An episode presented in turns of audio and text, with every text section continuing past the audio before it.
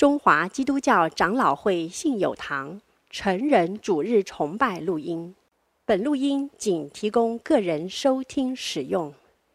机构、教会等团体若需转播、翻译、转译成文字、转录、贩售等使用，请检具使用单位介绍、使用方式说明，联络本堂取得使用许可。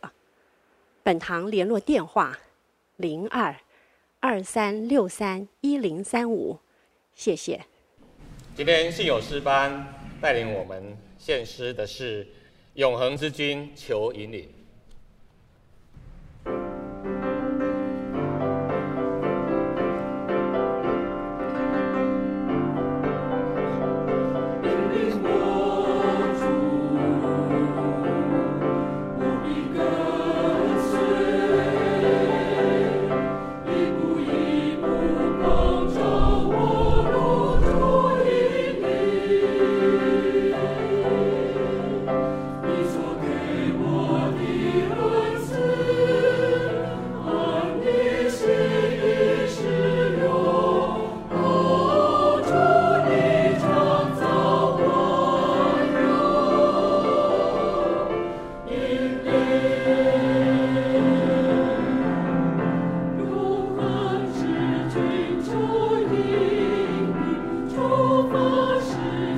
Amen.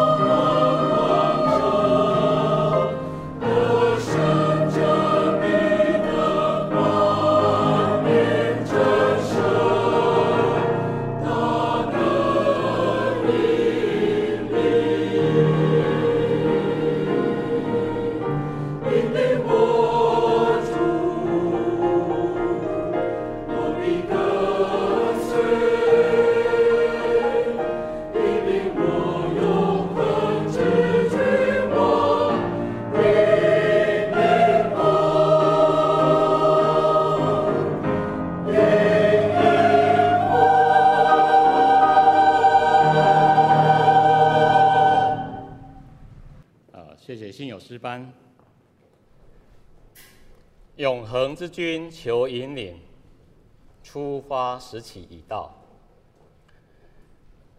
永恒之君求引领，我心毫无忧惊。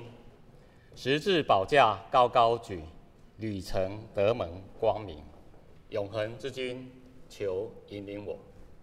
啊，愿这首诗歌也成为我们的祷告。今天的信息经文在约书亚记二章一到十一节，啊，我们可以看着字幕，我们一起来读。弟兄读单数节，姐妹读双数节，然后第十一节我们一起来读。约翰，啊，对不起，约书亚记二章一节，请当下认了儿子约书亚从什亭暗暗打发两个人做探子，吩咐说。你们去窥探那地和耶利哥。于是二人去了，来到一个妓女名叫喇合的家里，就在那里躺卧。有人告诉耶利哥王说：“今夜有以色列人来到这里窥探四地。”耶利哥王打发人去见喇合，说：“那来到你这里进了你家的人，要交出来。”因为他们来窥探全地。女人将二人隐藏，就回答说：“那人果然到我这里来，他们是哪里来的，我却不知道。”天黑要关门的时候，他们出去了，往哪里去，我却不知道。你们快快的去追赶，就必追上。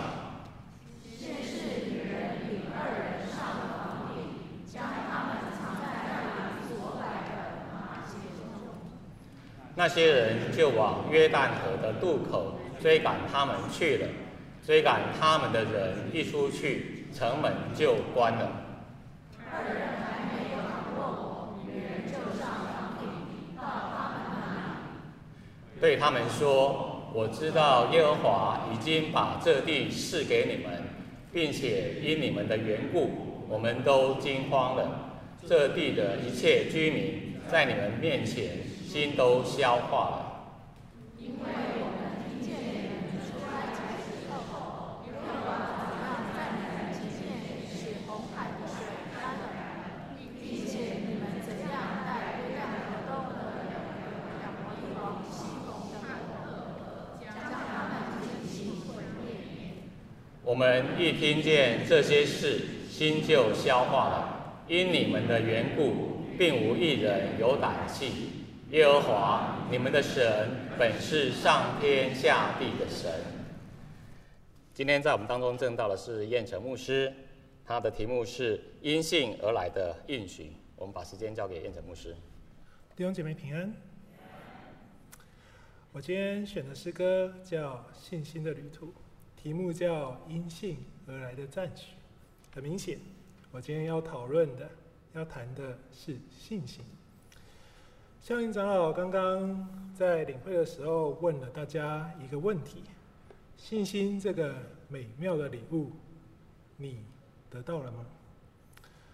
很多时候我们被问这个，都会有点迟疑。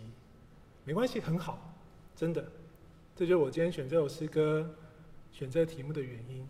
希望我们在约书亚记二章，在今天的信息之后，你可以很有确据的。说，你有信心这个美好的礼物，所以我们要怎么看呢？约书亚记二章，其实也算是我们熟悉的经文，我们读了，刚刚都读过。和本的翻译呢，其实没有不对，真的，但是有一些些嗯不到位的地方，所以我今天我使用的或我念的经文，仍然是和合本的修订版。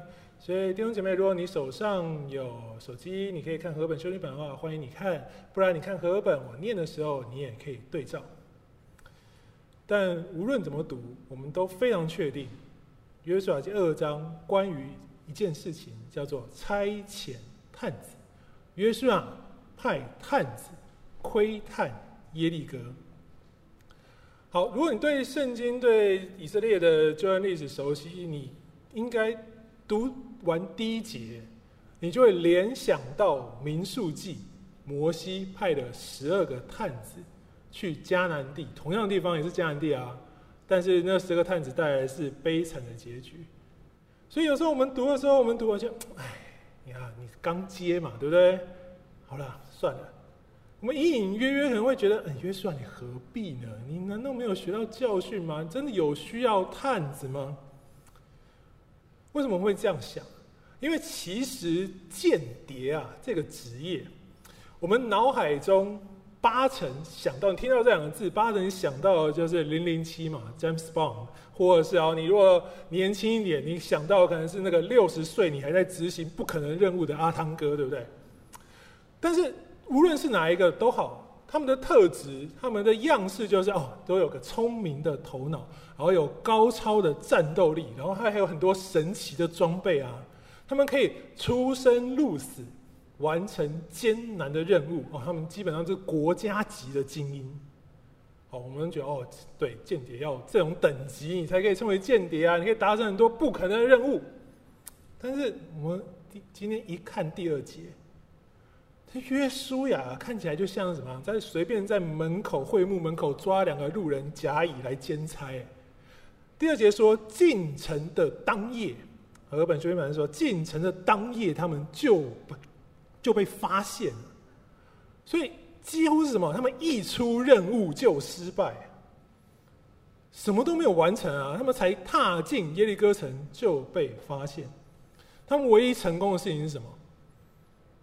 到妓院去睡觉，搞不好哎，搞不好就是因为他们这个利欲、色欲熏心的决定，他们才被发现的。所以，我们多半也觉得啊，这两个哦，真是一个成事不足败事有余的间谍。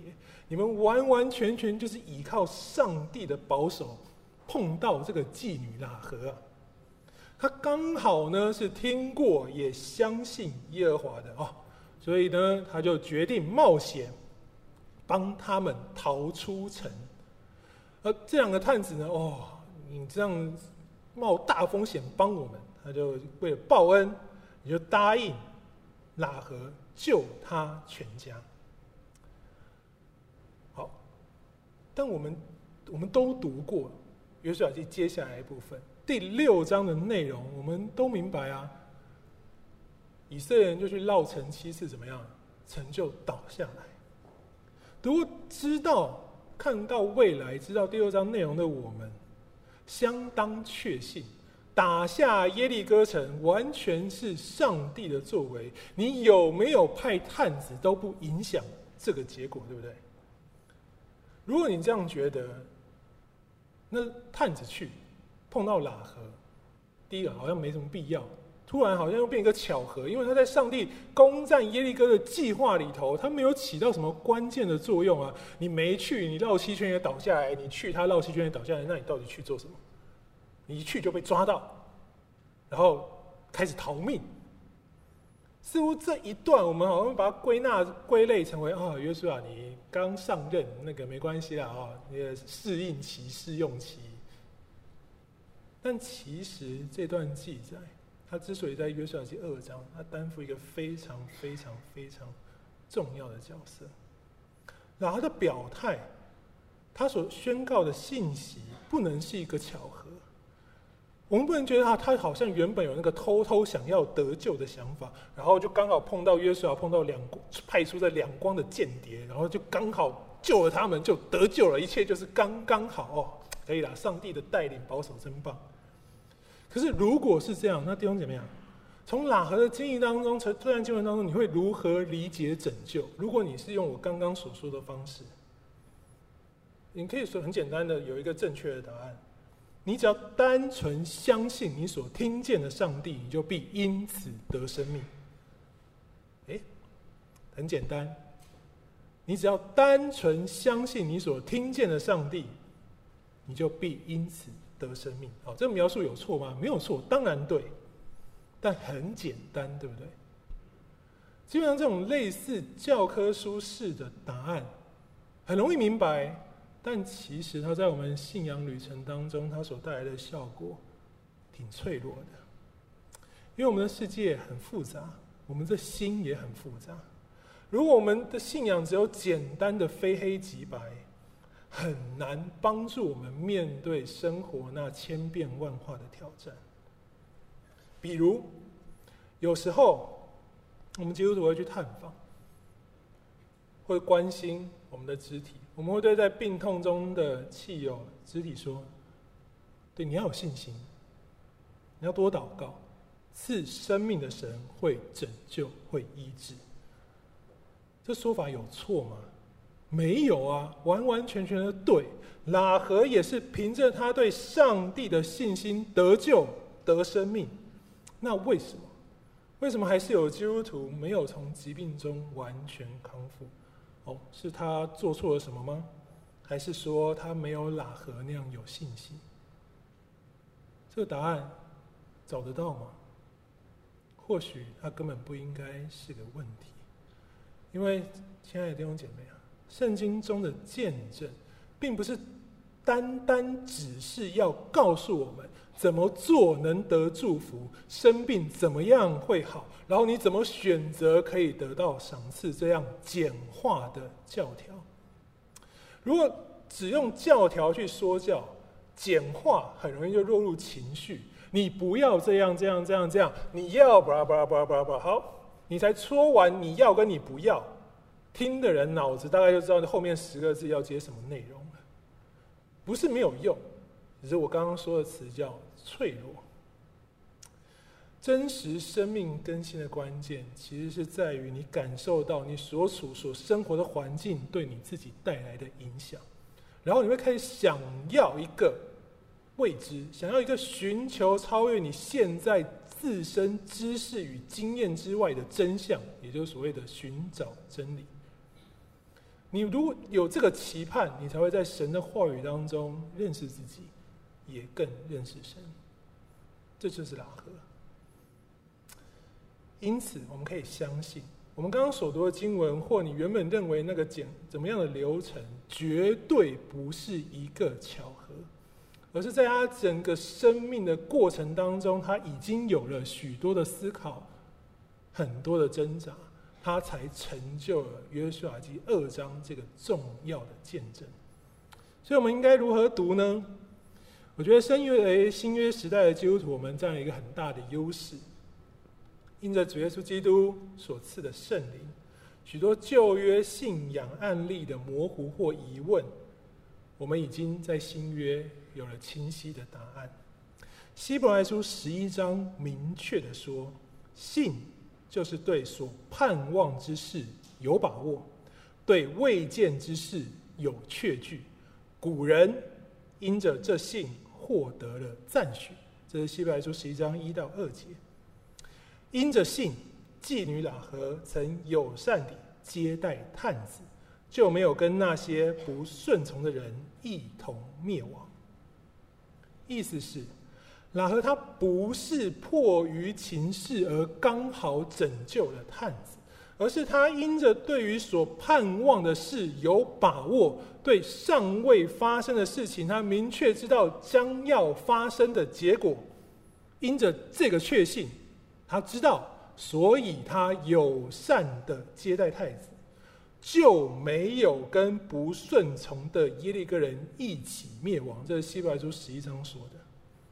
这必须是我们读今天约书亚记二章的前提。你必须相信这个判断、这个说法、这个论述丝毫无误。喇合会友善的接待探子，是因着他对所盼望之事已有把握；他会友善的藏匿探子，是他对未见之事已有确据。所以他没有跟那些不顺从的耶利哥人一同。灭亡，这是一个前提，非常非常重要的前提，所以我们必须带着这个前提来读今天的这段故事。我们会把焦点用这个前提放在人事物的描述，也就是我们要看清楚喇合所处的环境。我们会从描述、修辞手法，或是作者的旁白当中去理解事情，或去推敲它怎么产生、怎么发生，以及为什么发生。如果我们用今天的科技来类比，就是试着我们进入一个虚拟实境，在这个虚拟实境当中，我们认真去思考经文背后的细节。那我们会就像一个人站在一个三 D 的剧场里头，当时生活的样貌、战场的环境、战士的预备、男女老少的心情，可以呈现在我们的身边。我觉得最宝贵的就是我们新约时期的基督徒，我们可以像一个超越时空的旁观者，透过神所赐的想象力，去接收旧约人事物的资讯，帮助我们去理解上帝想要跟我们说的话。所以这样的方式，我们怎么读呢？首先，我们都看到一二节告诉我们，约书亚派探子，好，我们也接受了嘛。但你有没有想过，为什么只派两个？哎，他现在是领袖，哎。下面千军万马所以他调派，那为什么是两个？怎么不是七个？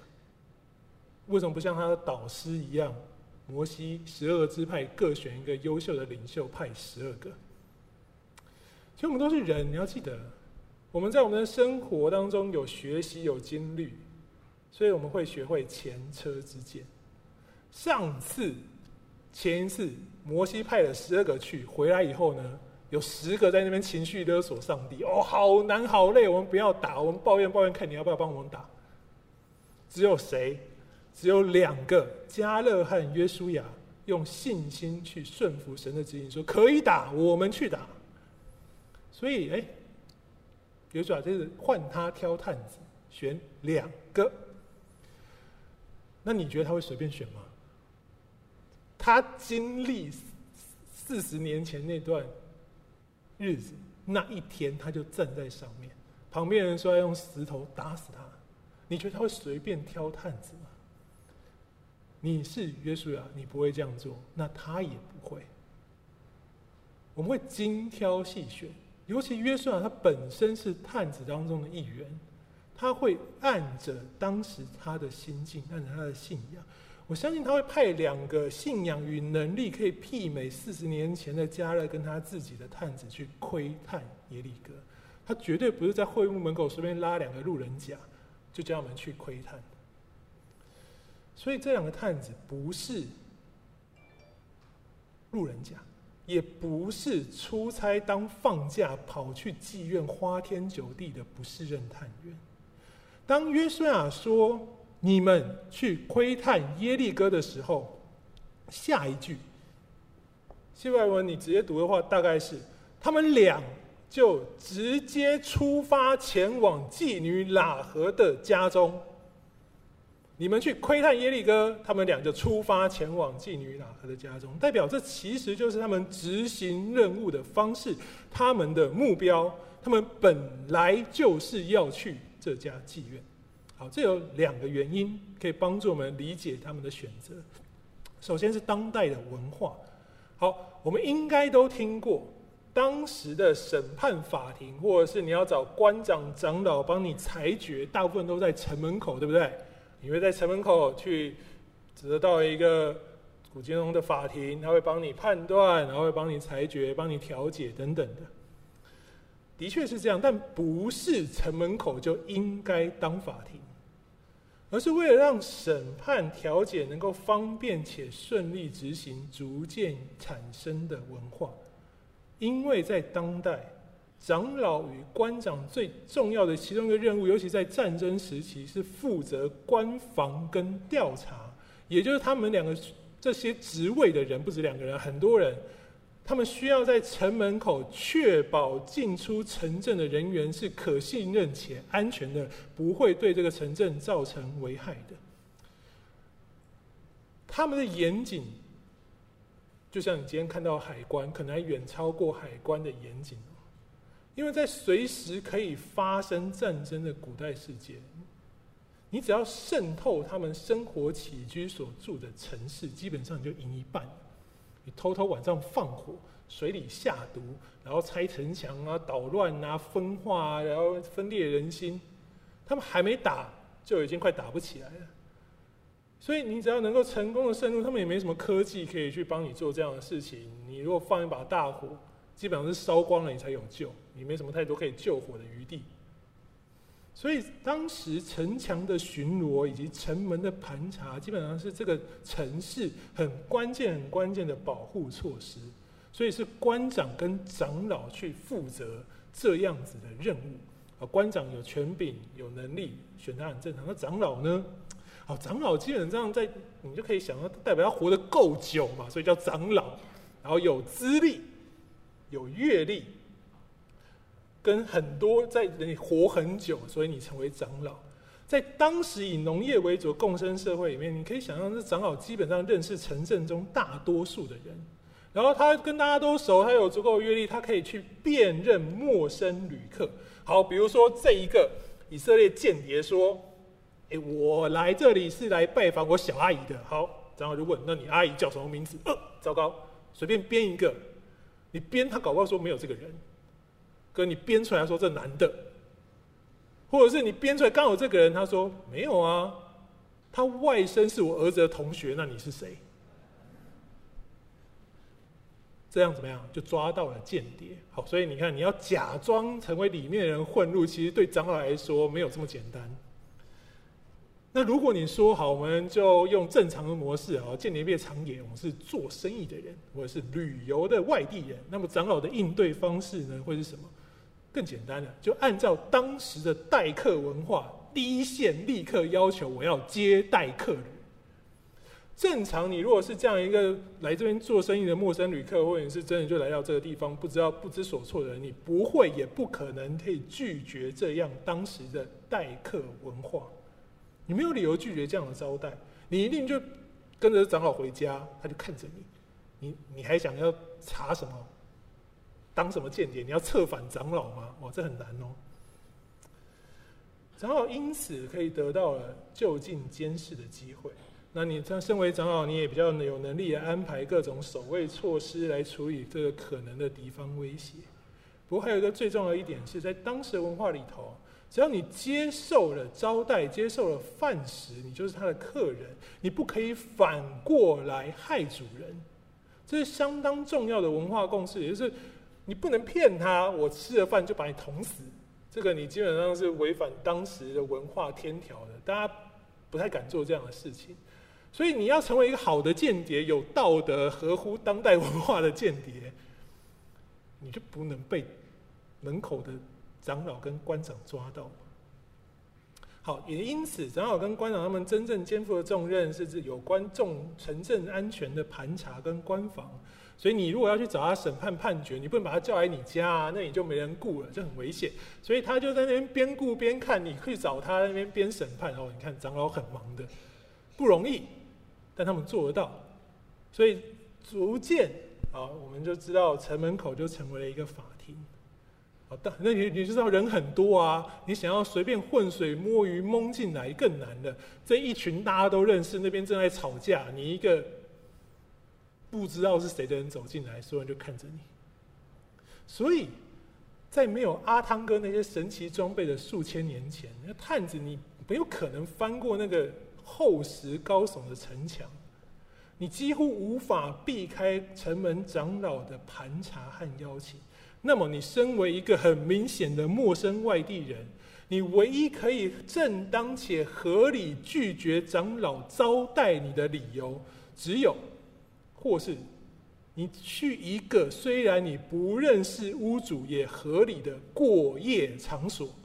比如说，我要去那里过夜，他说：“哦，好了，可以。”你不认识他也没关系，就像某种营业场所，对不对？耶利哥的妓院就是这样的好理由。你说官长跟长老总不好要求跟着你去声色场所花天酒地，对不对？那个传出去像话吗？不跟你去啊？好，那你去，然后他们会默默的观察你。从这两个探子能够顺利进城，我们其实也就能想象，耶利哥城这样的声色场所应该是相当发达跟出名，所以就可你就可以这样去。你说要去，他们也不会怀疑，代表他经营有道，络绎不绝。妓院络绎不绝，代表出入的人很多嘛。无论是有钱有势的名流，或是市井小民，你知道，枕边温柔乡，你要套出秘密真心话，总是相对容易些啊。这就是这两个探子选择去妓院的第二个原因了。耶利哥的妓院多半就是他们的流言八卦集散地，在里头的妓女喇合，你几乎可以说她是耶利哥的爆料中心。这也反映了在他跟探子的对话中哦。第九节，喇合说。我知道耶和华已经把这地赐给你们了，并且我们也都惧怕你们。这地所有的居民在你们面前都融化了，因为我们听见你们出埃及的时候，耶和华怎样在你们前面使红海的水干了，并且你们怎么样处置约旦河东的两个亚摩利王西宏和噩，把他们完全消灭。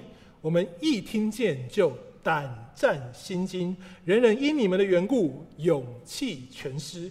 耶和华你们的上帝是天上地下的上帝。那里面哪个回答相当有把握？他基本代表耶利哥承认说，全城的人都胆战心惊，听见以色列人来，听见你们上帝要来，勇气全失。所以弟兄姐妹啊，探子去耶利哥的妓院跟喇合对话谈话。本来就是他们两个的目的，也是他们期待得到消息的方式。好，这是探子的角度。那么我问你了，你觉得喇和他自己知不知道他会面对这样的时刻？你觉得呢？是啊，突然有一天间谍就出现了，还是其实你知道你会碰到这一天？如果是你的话，从以色列人集结在约旦河旁，其实他就百分之一百知道自己将面对这个选择。为什么？我们可以从二到四节的描述来体会到。这里说，有人告诉王，以色列的间谍进城窥探。然后王没有下令全城搜查，他就直接打发人派人来到喇合的妓院找人。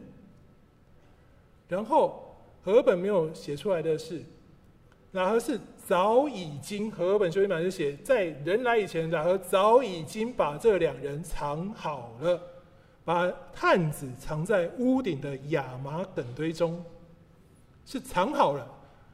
等着来的官兵，官兵来了，问喇合：“哎，有没有我们王说的这件事情啊？有没有以色列间谍来？”喇合说：“哦，对，有啊，但他们走喽。”然后这群官员士兵就依照喇合的指示去追人。哎，哎，弟兄姐妹，顺顺读过去，你可能觉得没什么，但你仔细想想，这样合理吗？这发展合理吗？经文说。喇合早就把探子藏在屋顶，等耶利哥国安局来，不是那个我们想象的电影画面啊，什么突然外面有人撞开大门，然后喇合冲去门口拖延时间，然后两个探子就急急忙忙跳上屋顶躲起来。没有，经文说他早就已经预备好一切，把他们藏在屋顶，等着国安局上门。好，还有，如果你是官员。你接获情资，知道这里有间谍出入，你会轻易相信这个亲口承认与敌方间谍接触过的妓女？他说走了就走了，他才刚刚跟以色列的间谍谈完，你怎么知道他没有被策反？走了，好，走了吗？往哪走？出去了，追，好，追。你难道不会想加减搜一搜他的家吗？啊，搜不到再来，顺便来个什么严刑逼供。好，我啦，我是不会听他这样讲，我就走了。我会把刚刚所有事情做完。那你们呢？你会吗？会。啊，对嘛？那你为什么觉得耶利哥的国安局比我们单纯？所以，其实当我们这样看下来，我们发现这些问题的时候，刚刚我们所要带入的那个前提，就会指引我们找出真正的答案。希伯来书十一章，喇合因着对于所盼望的事情有把握，对尚未发生的事情明确知道必然发生的结果，所以他友善的接待探子，就没有跟不顺从的耶利哥一起灭亡。顺从神与不顺从神，是这段经文所说会不会灭亡的关键。代表喇合，他本来是耶利哥人，我们都知道，本来是算为不顺从的。代表他在这个时刻调整为顺从，所以他没有灭亡。下包十一章关键是顺从与不顺从，意思是弟兄们，当我们把这些套回去，从这里去想想我们刚刚所读的经文，你从战略的角度来看，所有人都知道，其实所有人都知道，不然王为什么该第一下就派人来喇合的妓院？妓院会是敌方间谍的最首要目标。你会来，我也知道你会来，大家都知道你要来。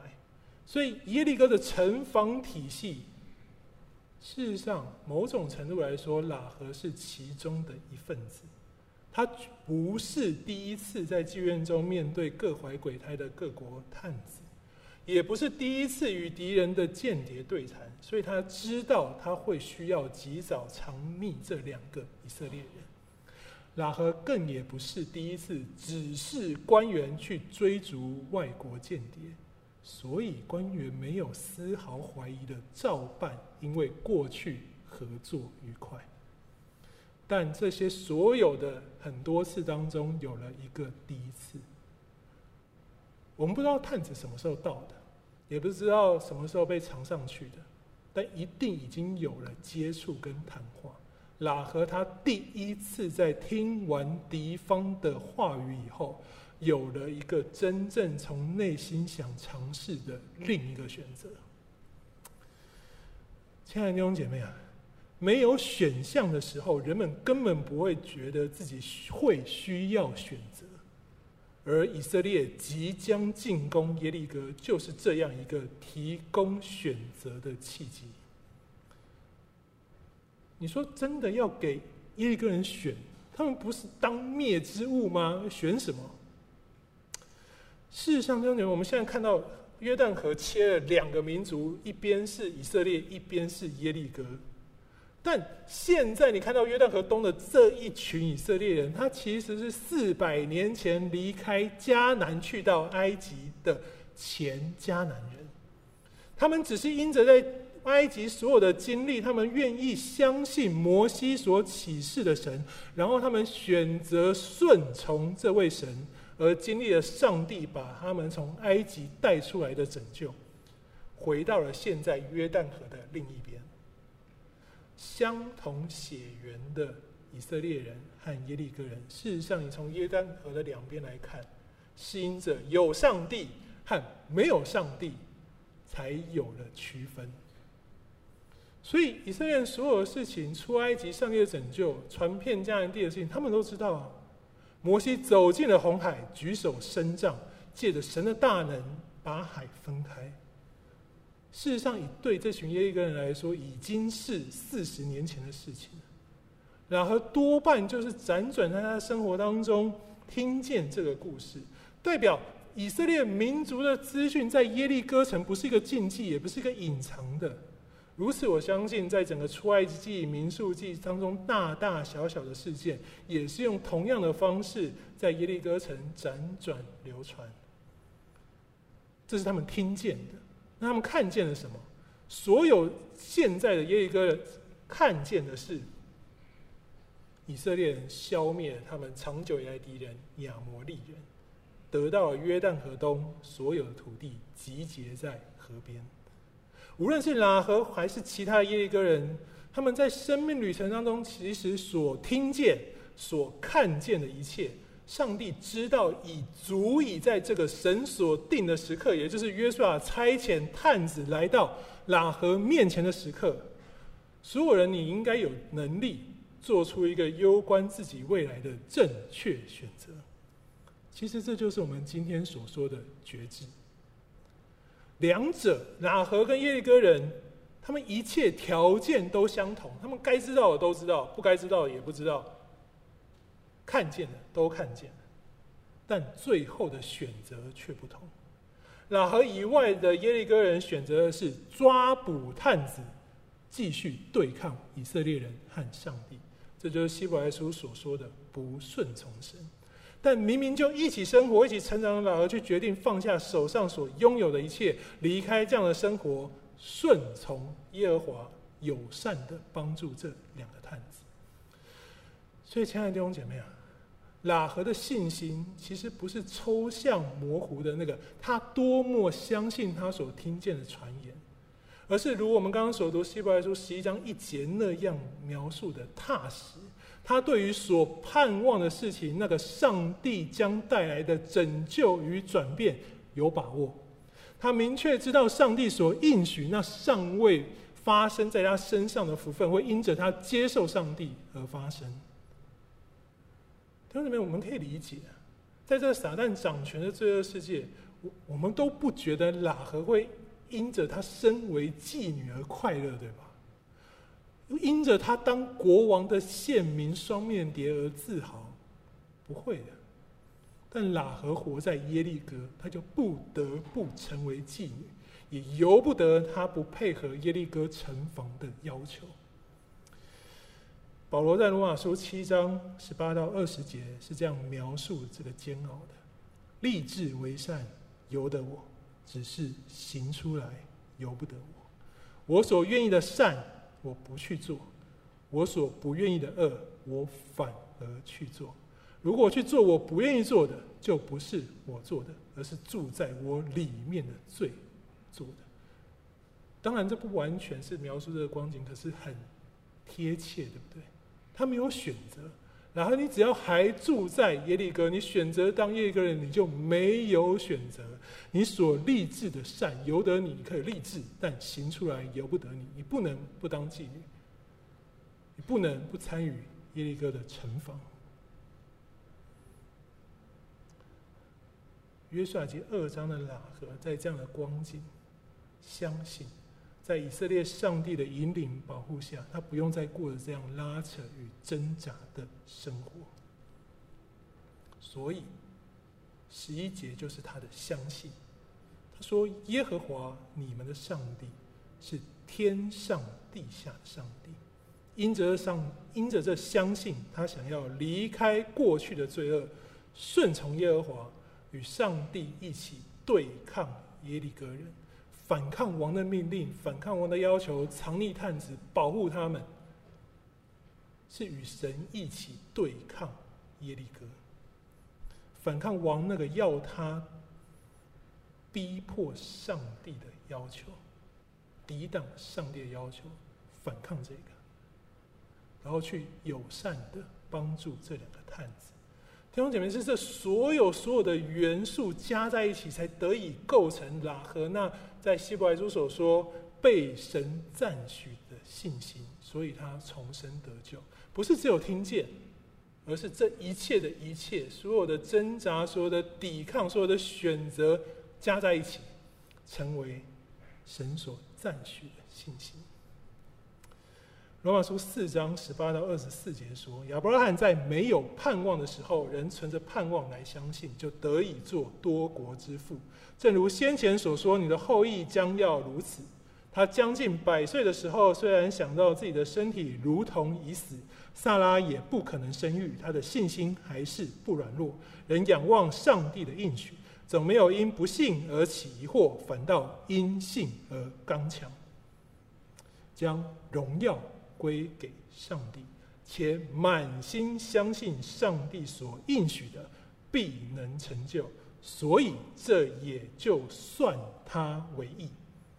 算他为义这句话不是单为他写的，也是为我们将来得算为义的人写的。就是为我们这些信上帝使我们的主耶稣从死人中复活的人写的。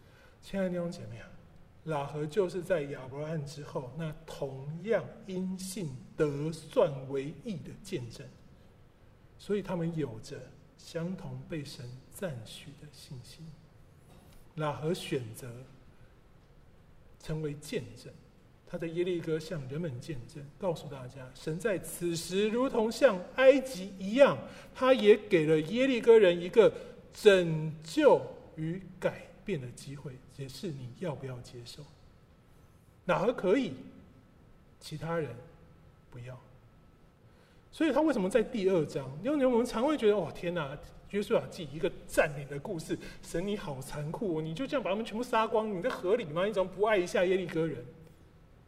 这在第二章告诉我们的就是，神用这样的方式对待所有的人。神让以色列人在埃及有得蒙救赎跟选择的机会，神让耶利哥人在探子来到这城的时候，他也有了选择顺从或是不顺从的机会。神的应许是一致的。任何顺从罪恶世界生活的人，你只要愿意离开，改为顺从上帝，你必定像喇合一样得生命。喇合就得了生命，而且他还成为大卫王的先祖。所以信心从来都不是一个量化的数值刻度，而是我们生命旅程中弟兄姐妹啊，真的是神所赐的一个美好礼物。其实真的是我们与上帝之间那相处那过程当中点点滴滴所为我们累积出的见证。无论我们现在的智慧或知识或经历，我们认为多不可能的事情，是没错。我们在现在我们就是不知道。但听懂没有？只要是圣经当中神所写下的应许和话语，我们可以不起任何疑惑，像亚伯拉罕一样刚强且坚定的。就算面对生活的恐惧，遭遇世界的压力，我们仍然尝试让自己做出那个圣灵启示我们的正确选择。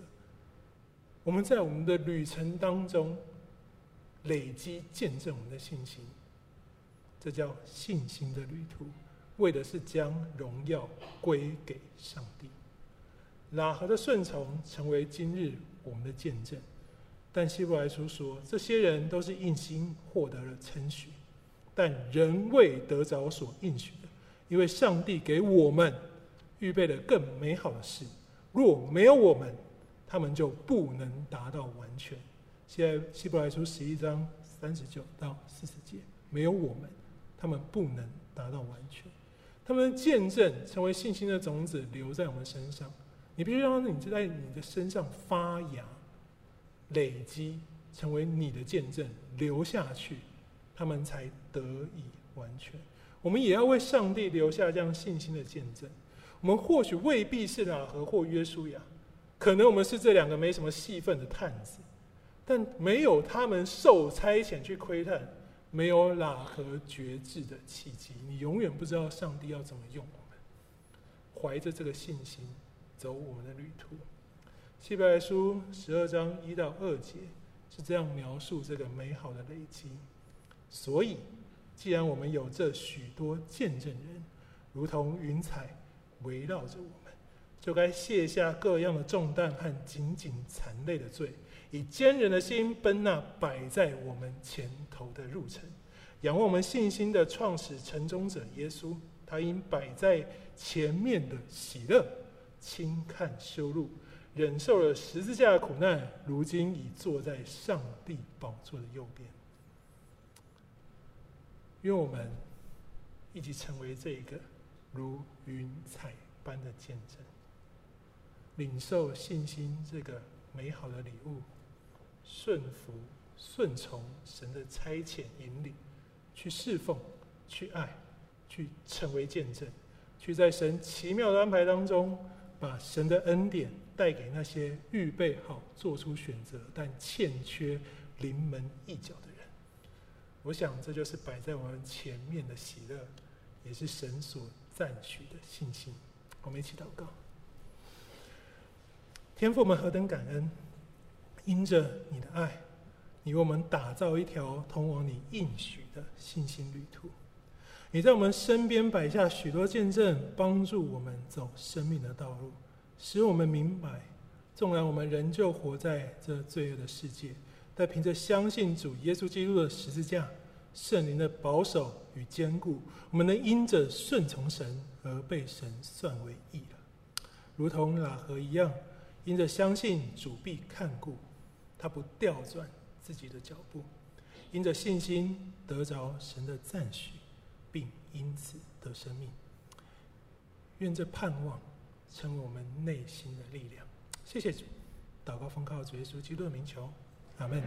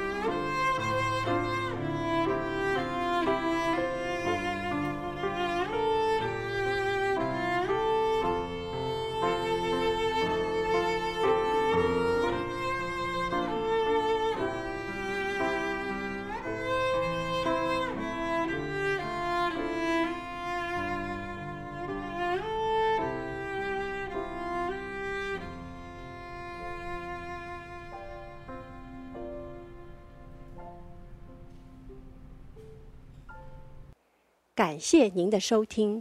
若需进一步详细资讯，请上本堂网站：www 点 hfpchurch 点 org 点 tw。